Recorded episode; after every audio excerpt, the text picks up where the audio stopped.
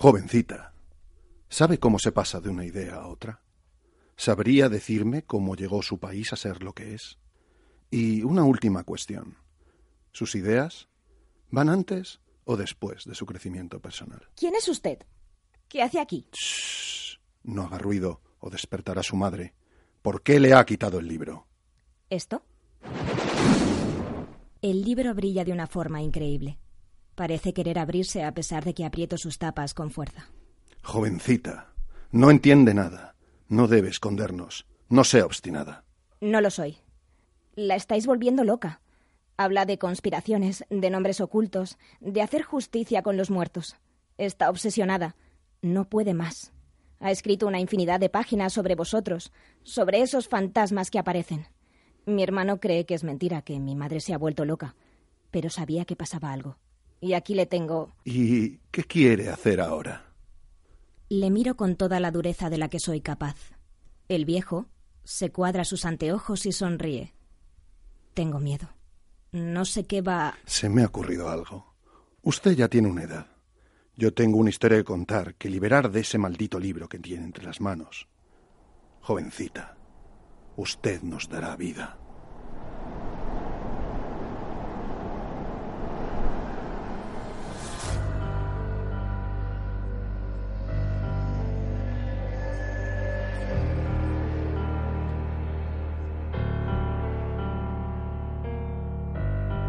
En el filo de la historia, entre el humo y el hambre, entre el hollín y las falsas monedas, gastados como botellas trucadas, comprados por una revolución, culpables de otra, la semilla del extremismo en la Alemania nazi sembrada desde el lado equivocado de la historia.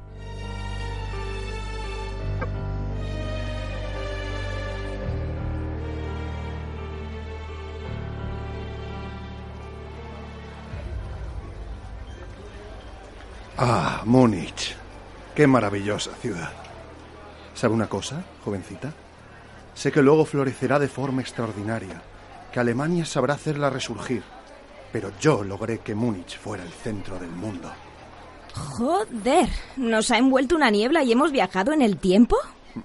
Usted, que no sabe nada, no conocerá la historia, pero aquí hicimos durante un tiempo lo que había que hacer.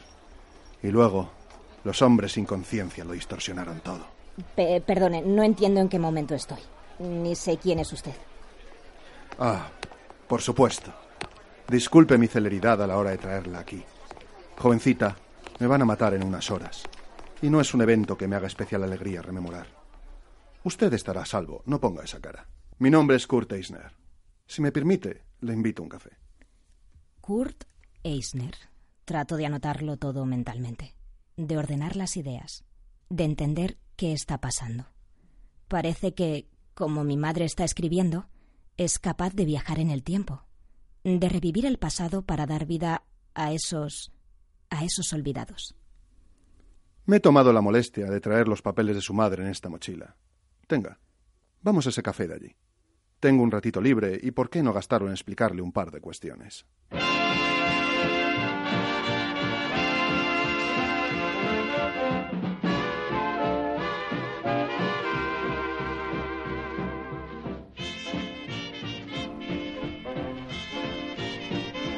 ¿Va a estallar la Segunda Guerra Mundial? No, no. Bueno, al menos no todavía. Pero tiene usted buen ojo, jovencita. Estamos en 1919. 21 de febrero, para ser exactos.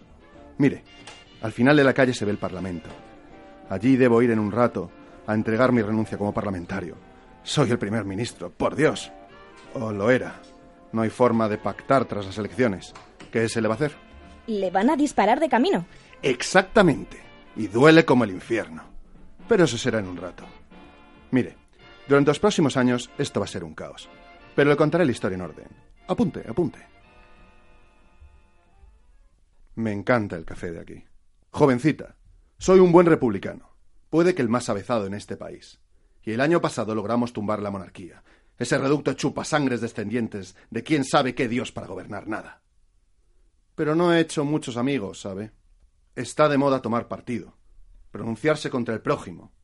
Y yo no he querido ser comunista, ni tampoco formar parte de esa oculta sociedad de Tule. No sé si me entiende. No soy muy partidario de repartir ni requisar la propiedad privada. Hemos trabajado mucho todos para tener algo a lo que agarrarnos. Y desde luego tampoco soy como esos locos del BVP. Esos radicales que solo quieren la independencia católica de Baviera. Se les llena la boca con la tolerancia a esos desgraciados, pero entre sus filas están colando muchos fascistas.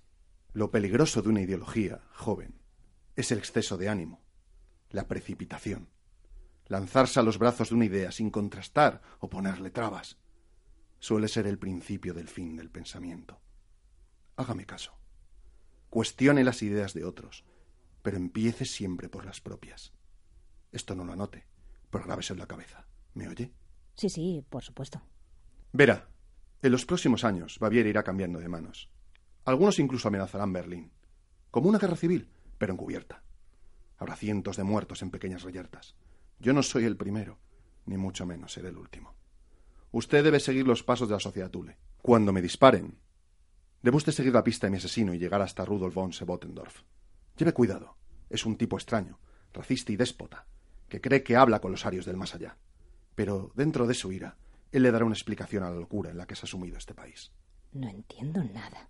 Esto es la Alemania anterior al nazismo. Espabile, por Dios. Se lo explico de forma ágil. Me va a matar un loco de extrema derecha. Eso dará pie a los anarquistas a hacerse con el poder.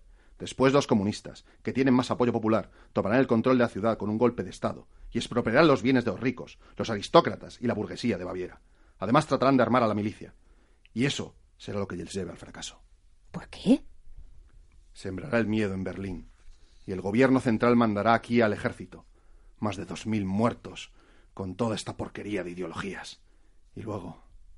Luego vendrán los populares, y su extremismo, y su fascismo. Son masones, ¿sabe? Y judíos. Muchos de los que fundaron esa sociedad, me refiero, aunque ahora traten de ocultarlo. Oh, tengo que dejarlo aquí. Una mujer, morena, elegante, muy guapa y alta, entra en el café y se dirige a nosotros.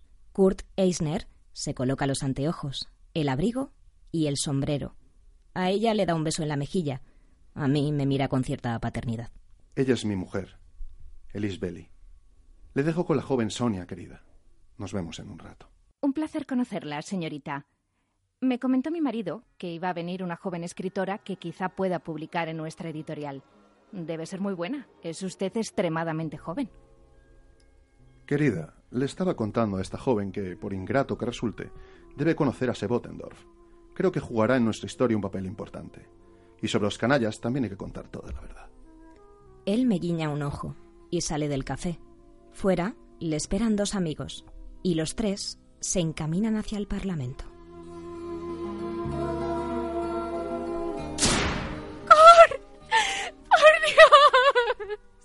Agarraron a Elise antes de que pudiera salir del café, evitando que fuera directa al tiroteo.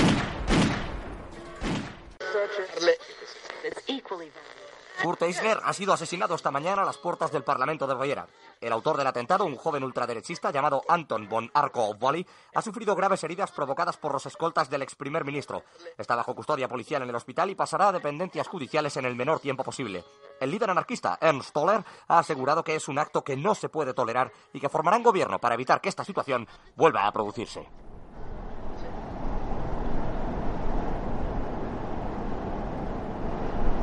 La bruma nos envolvió de nuevo. Nos transportó.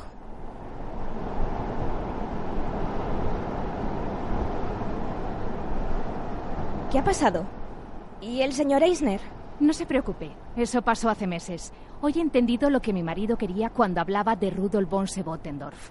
Ellis, ¿está usted bien? Se sobrevive. Una ya sabía que jugaba al apostar por un hombre como Kurt Eisner. Y en segundas nupcias. Soy el hazme reír de algunos vecinos, no se lo voy a negar, pequeña. Si alguna vez ama, hágalo con seguridad. Está el mundo lleno de malnacidos. ¿Qué pasó con el asesino, ese Arco of Valley? Ahí le tiene, saliendo tan tranquilo de la cárcel tres años después. Han cambiado muchas cosas desde el 19. Le condenaron a muerte con el respaldo del gobierno anarquista, que aprovechó para fusilar a varios miembros de la sociedad Tule por fascista, considerando que estaban detrás del asesinato de mi marido. Ese arco Out Valley fue expulsado de la sociedad por judío y los anarquistas y los comunistas creyeron que por eso mató a Kurt, para hacerse valer. Algo de eso ha debido servir. Llevamos tres años de idas y vueltas a derechas e izquierdas en el gobierno. Ahora están los del BVP, esos populares, con su propia justicia. ¿Puedes creer que en el juicio contra Vale y el fiscal llegó a decir que hacían falta más jóvenes imbuidos de su ardiente entusiasmo? ¡Qué desgracia! Yo no puedo decirle mucho más. Debe usted ver a Sebotendorf.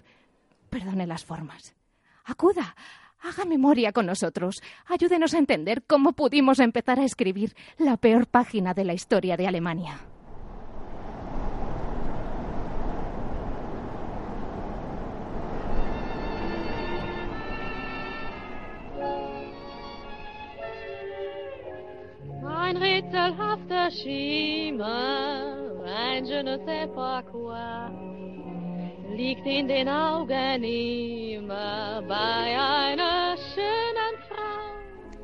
De nuevo esa bruma. Así viajaba mi madre. Así se desentrañaban las historias. Me vi de pronto en mitad de ninguna parte. Estaba junto a un pequeño muelle. Un hombre me saluda desde allí, mientras prepara un pequeño bote. Me acerco hasta él, apretando contra mí la mochila con el libro de los olvidados. Aquí, rápido. Ya estoy, perdóneme. ¿Es usted von Sebotendorf? Me han mandado una niña. ¡Ja! Banda de cuáqueros y conspiradores. Anota, niñita tonta, lo que te digo. Es lo último que diré. Oiga, váyase a la mierda. No, espera. Anota. No te vayas aún. Soy Rudolf von Sebotendorf. Y debe quedar claro lo que hicimos. Nosotros sabemos de dónde procede la raza aria. De Tule. Como ya lo nombrara Virgilio.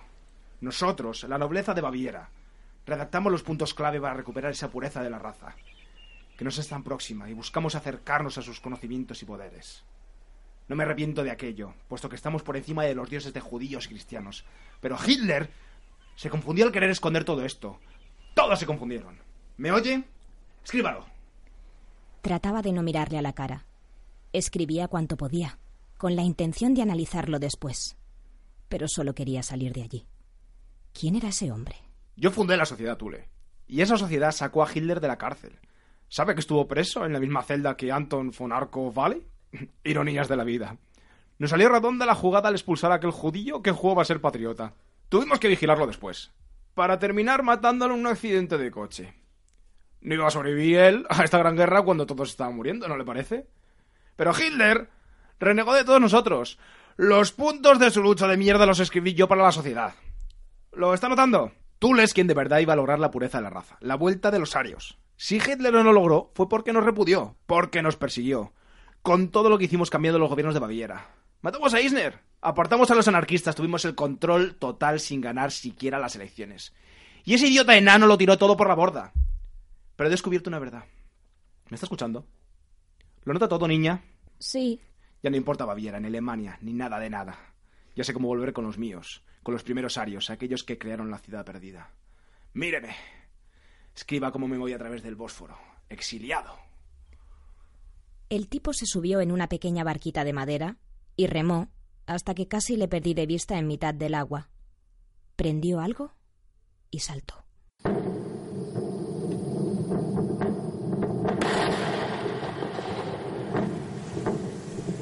La barca voló en mil pedazos, pero vi al tipo chapoteando en el... lo vi desaparecer en el agua.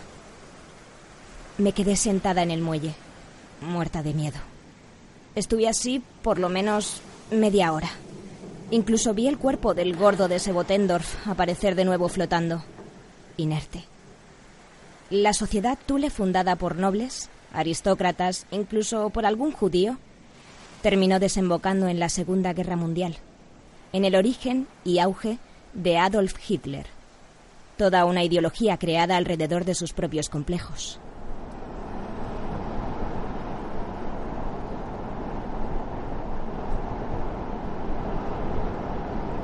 La bruma volvió a envolverme.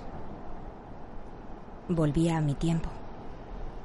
No estaba segura del todo de lo que acababa de ocurrir, pero creo que, tras vivir y ver lo ocurrido en Baviera, acababa de sacar a la sociedad Tule de su oscuro rincón. Ellos no merecían quedarse en el lado equivocado de la historia.